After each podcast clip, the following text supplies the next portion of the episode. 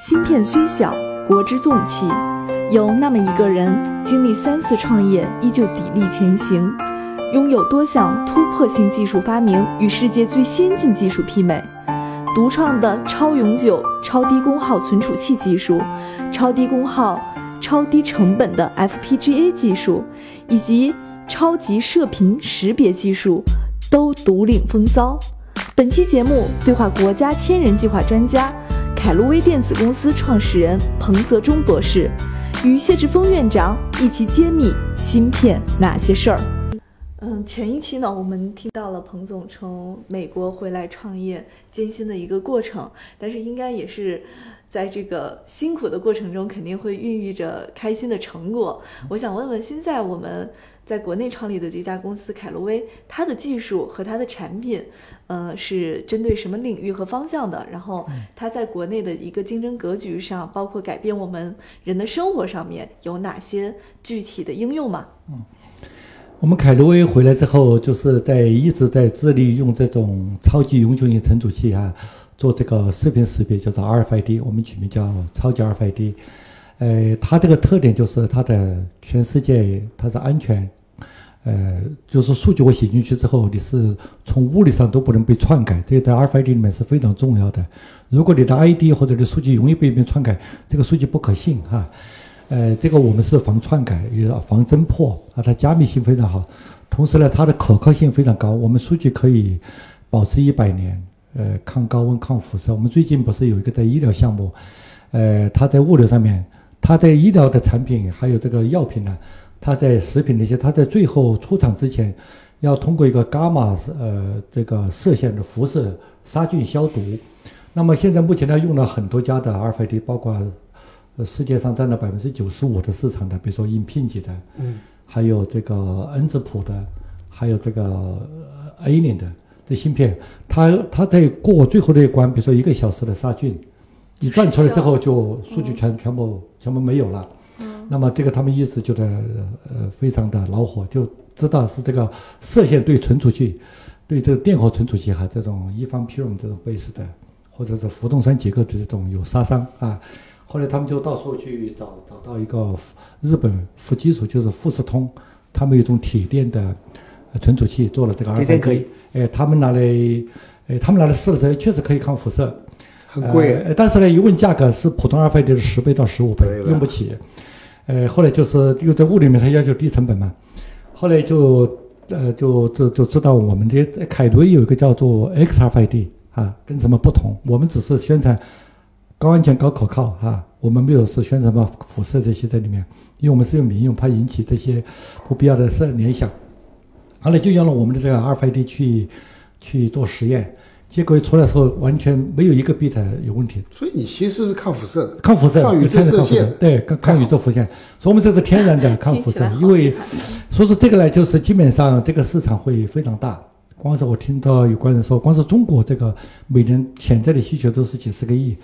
又能抗辐射又用得起的，可能目前在中国在世界上只有我们这个凯瑞的 XRFID 哈。用得起就是能不能？就是便宜，就是我们的芯片可以到大批量的时候可以到到到一两毛钱或者呃或者一毛以下，就是你批量大的时候。现在的人民币还美金？呃，是是这个人民币，人民币就是讲芯片啊，标签可以做到几呃这个几毛钱，但是如果铁电的芯片，一个芯片就是非常贵，几块钱，就算几块钱，光是芯片啊，就这么一个。所以说我们呢，在当时我们还有很多，比如在无人超市里面，它要求提成本很低，它不管你安全可靠。啊，那么它就要成本，我们成本会做得非常低。所以你比一般的 RFID 我们一般在同等的设计情况下呢，我们应该不比普通的 RFID 要便宜个百分，成本要百分之二十到三十。如果在同一个 technology 讲标签还是讲芯片？讲芯片，哎。那么同时我们还有一个，就是我们由于安全可靠，我们可以用的一些高档产品的，比如说茅台酒五粮液啊，或者高档产品的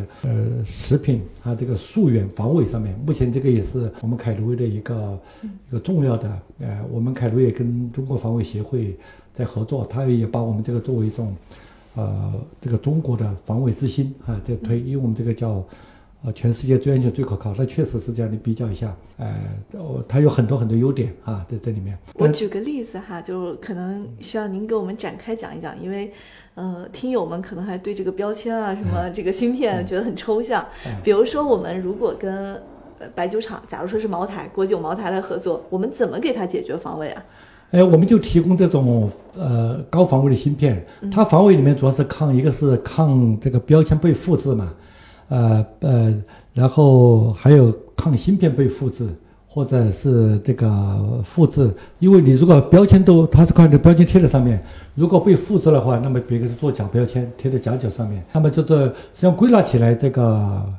抗抗接，比如说你把这个标签接过去，那么这个抗转移，它是有一种技术叫防转移技术，但是芯片它可以，它可以接下来之后重新封装，又可以做成。说这个芯片的安全性、可靠性最高的，目前茅台就已经采用了这个，呃，以前是最第一代是国外芯片没有加密的，现在因为它抗不住，出来之后很多假的芯片，因为 UID 大家读得到就可以写，用白片就可以写。后来他们目前开始采用一些带加密的芯片，但是防伪度也不一定高啊，不一定很高，因为没有我们这个呃这种防伪度那么高。呃，现在茅台酒五粮液也在。考虑用一些加密芯片啊，我们正好也在给他们在做一接触。但是在在中国，就是说你技术产品一流，但是你商务如果搞不定，也不一定进得了。这也是另外一个。我们一起多宣传。对对。真正的哎，所以说我们呢，现在就是我们至少我们也坚持走我们的路哈，走我们走创新的路。呃，我们的这个一直在这个上面，我们还是可喜，就是说我们去年。就是一个单子就几千万啊，这大家慢慢在认可，所以我们也很可喜的是，在大概在一个星期多以前，我们完成了我们的 C 轮融资啊，五千多万，这个也是从此就是基本上暂时终结一下，缓解一下我们我们十几年一直受这个资金煎熬的这个这个痛苦。现在市值多少啊？呃，我们有我们 Pre Money 是三点多个亿。啊，三点多，下一步就要上市了。哎，对，我们现在在进入这个上市辅导的这个过程当中。现在很多 VC，这次你看我们现在产品出来没有风险了，说现在很多，本来我们这次想只只用三千多万，结果现在有有很多上亿的资金想引进来。后来我们只是去了一家，我们从三千多万扩展到五千多万，让一些有价值的、有资源的 VC 啊进入，呃，这这这一轮。说这基本上我们现在基本上我们走过了从井冈山，走过了雪山草地，现在我们应该说到了延安吧。好的产品应该得到最后得到大家的认可。哎，对对对，哎，我们下面就是开始这个打打这个五大战役哈，基本上我们产品有一定的呃，在国内和国际上有竞争能力。就是凯威基本上现在到这步，我还是觉得。也是跟我们团队，我们团队也感恩我们团队，跟我们十几年了。有些我们最早的团队从零一年底就开始加入我们，十八年了，一直不离不弃，一直在长期公司不盈的情况下跟我们走到。我们现在团队里面有十几个，呃，都是十有十七年、十八年的历史，有很多都是十几年的，所以我非常感感恩我们的每个稳定的团队。你做出做不出来一个非常顶尖顶顶级的产品出来。那也说明彭总你们的公司的企业文化建得很，可能也是也有 AMD 的基因在里面，是一个以人为本、比较人性化、以人以人为本的公司，这很重要。我很看，我很认可，就是人还是第一位的。嗯，因为你技术再牛，还是人做出来的技术，不是天上掉下来的。是的。芯片揭秘开课了，谢院长带队为大家深度解读芯片产业。不仅有中芯国际、格科威这样的行业龙头，也有科创板新势力公司。如果你想增加自己的洞察力、认知力和决策力，欢迎点击页面详情，一起和我们透视中国芯，探索引爆点。最后一点时间，也欢迎两位技术大牛给我们一起展望一下未来射频也好，射频芯片也好。FPGA 也好，还有包括存储器也好，未来的发展方向有可能是什么？呃，如果说我们要关注这个技术领域的走向，可以重点关注哪些点？谁先来？呃，这个呃，前面我们谈的实际上是芯片里面有很多千千的种类，就主要的芯片，比如像那种通信芯片哈，呃，这个 DSP 啊，CPU 啊，呃，高通芯片啊，存储器也是很大领域，存储器里面有分很多。比如说这个，呃呃这个 low 或 lan 啊，高 high high density high speed，呃存储器也分 DRAM、SRAM，但是我就不科普了，这些都是普通的。但是我一直从从事的是这种一种非意识，就是说叫 long volatile memory，哎这个领域哈，我一直从一呃从零一年我们就开始在发明这个技术，所以我们的技术。它是属于一种 long volatile，但是它跟 long volatile 有这个本质区别，就是它叫做永久存储。一般很多 long volatile 就是说我在几年之内我不会掉，我在几天之内、几年之内不会掉，长久就保保不了。一般的 flash 一时块在十年或者五年哈，那么我们这种是可以保持上百年、几百年的这么个技术。我一直沿着这个技术在在开发。已经到现在为止嘛，十八年成功的呃，至少孵化和做出了三家公司产品面世哈。那么现在我的展望就是，我还是希望朝着这个这个方面继续在在研发。我发现呢，就是说我们现在目前的这个世界上啊，有一个世界难题一直没有解决，它是跟我们的世界文明都有相关的。说起来就是我们的跟我们芯片也有关系。呃，我们现在很多存储介质，你就想想，我们有有这个最早的是磁带，后来有磁硬盘，后来又有什么那种光盘，又有现在的这 SSD，就是这个固态硬盘。固态硬盘啊，这些数据呃都不能永久保存。比如说我们的磁盘，比如现在最新的磁盘，那么一般五年它的数据就会就会消失，哈，一般在在数据中心里面五年就要换一次硬盘。一个是机械损伤，还有它本身的里面的存储的介质的信息会会会丢掉啊。我们的固体硬盘呢，也现在做的 high density，比如说像叫它三个 bit，呃，三个 bit，两个 bit，三个 bit，四个 bit，在一个物理位置上面叫叫叫这叫这个呃 TCL 哈，TLC 哈，或者是 QLC 这种，呃，这种呃，它密度做高了之后，它在每一个 bit 跟它的它的电荷就很少了。就稍微飘一点就就有可靠性的问题，那么这些都是说它的寿命就越来越短。那么到了这时候，你必须要去重新刷新它一次。呃，那么我们看那个呃这个磁盘和磁盘和和这个固体硬盘呢，最多一般都是四四到五年。那么呃比较保持比较长的，现在有些蓝光盘，蓝光盘听说是需要大概有些可以保存到二十年，如果你通过镀膜。镀金，有些时候号称是要五十年，但是我不一定相信，因为你里面的介质会降解，还有你机件会会坏掉，因为它是个机件，它又贵又又又耗电，而且不是即时的可以实时的 access。但是现在保存比较最长的一般是磁带，虽然说这个是个古老的一个方法。呃，它可以号称是可以呃到三十年到六十年可以保存，但是这个保存说你不说经常拿拿来用，它是胶片，嗯，你是必须存在地下室里面恒温恒湿下面，那么不要经常用，可以拿出来，哎，可以拿出来保存，比如水文地质啊，还有很多那些在里面。现在这个磁盘在大数据这个时代的话，这个这个磁带还有增长。啊，大概有一百亿美金的市场啊，这个光盘可能有有几十亿，就是蓝光盘有几十亿，但是很贵，推不了。现在就是一个问题了，就是说我们希望这个大家都在追求一个，能不能有一种介质可以保持一百年或者七十，一般档案要求七十年，啊，能不能找到几百年？以前呢都是古代就是把它刻到石碑上面，但是那个信息量有限，是信息量有限。有些尝试是把它用激光打的那个石英玻璃，石英是很稳定的。可以保持几百年，但石英容易脆，而且它只能是单面存储，不能多层存储，它密度做不高。说这个一直是我们凯罗威，我在十十八年前零一年我就发明了一种永久存储器，但是它只是在平面上做，呃，单层的做，它密度做不高，做不了很高。说这就是，呃，大密度、低成本、永久存储，到现在没有任何产品，是一个世界难题。那么和这个有幸的时候，在两年前吧，我们一直在和以我为主的团队，我们一直在攻克，能不能把这种永久存储，把它做成高密度，至少密度一高，成本就自然就低下来了，那么就能够解决这个世界难题。通过我们在这个一两年的这个研发，我们应该说我们找到了一种方法，呃，我们在技术上一个重大的突破。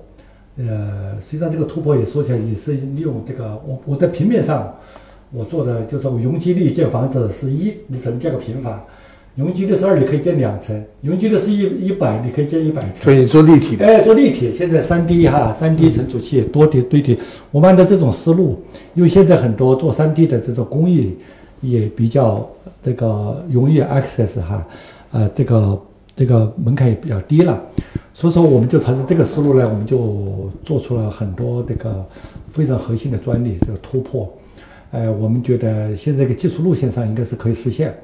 呃，有望我们凯德威啊，呃，不是凯德威，我们现在从凯德威要分离出来，我们成立一个叫做皮造永存，皮造就是一个 petabyte，一个 petabyte 是幺零二四个 terabyte，一个 terabyte 是幺零二四个 G 啊，大家 G 很熟悉了啊，这里面基本上是一个 petabyte 的话，一个 petabyte 是一一百万个 G，这个容量很大，我们可能在这个这个技术。可以在单芯上面，我们可以有可能做到上 T 的这个这个容量，这个目前也可能是世界上可能做的最大的，但是我们现在没做出来，因为需要比较大的投资，然后才能把这个项目做得出来。但是我们这项目呢，它也不会需要几百亿、几十亿，因为我们在我们有积这么多年的积积累技术嘛，呃，基础技术是成熟的，就是我们如果这次融到几个亿之后，这个。呃，我们项目就可以启动起来。概念听着很振奋人心啊！所以说 我这次，我前天不是我在那个武汉有一个世界存储器峰会上面，我也是讲了今天的一个故事嘛。从我十八年前发明这个技术，成功做了 Kilo Pass、斯里 n 补录，呃，这个还有凯路威。现在我们展望就是说，我们希望，呃，皮造永存会做一个对人类文明非常有帮助，让人类的文明永存。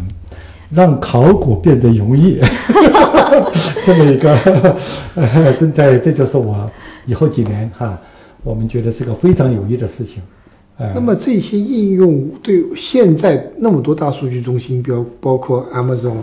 呃，谷歌、百度和阿阿里巴巴，他们的数据中心现在用的技术就还是用，呃，主要是磁盘为主，还是用磁盘，但是它五年就必须要换一次，所以经常要换，所以这个量、这个消耗是很大。对，所以说磁盘的价格你买来大概是三十到四十美金一个 terabyte，但是呢，它的维护成本非常高，因为它首先它转起来要耗电，要产生热。呃，为什么在贵州能够搞大数据中心？除了其他原因，政治原因哈，它它的电便宜，它的火电、水电，因为贵州也是我的家乡，我是在遵义长大的。所以这个技术一旦变成产品，就要完全改变这种格局。呃，它是这样，它是不是完全替代哈？它是把一些本冷数据。就说你不需要擦写，因为我这个数据一旦写进去之后是永久保存、不可更改的。对的，它作为数据备份是最好的。你可以，我就说数据备份啊。对，有冷数据很多，比如说你今年哈，谢博士，你今年你打了几个电话，你今天刷了几次信用卡，你你走了什么路线？这些路线可能平常觉得没用，这些数据啊，它叫积累数据，平常没用。但是哪一天，比如说十年以后，调出来看嘛。那调出来，这个可能是要用的时候，就是。就是就很有用，他们说这叫冷数据，叫做积累数据，丢了就没有了，存起来又成本又很高，那么这就是要求一种永久存储、低成本的一种存储器，也可以把它永久保存起来，也平常也消耗不少少。我们平常这个我们这个存储器做出来之后，还有很多大数据中心它可以用，而且同时家里面也可以用啊，你把你的家家里面照片。你们现在你们觉得我们不知道你的，你们知不知道这个？你现在比如说每年你可能会产生几个 G 或者十几个 G 的，呃，主要是照片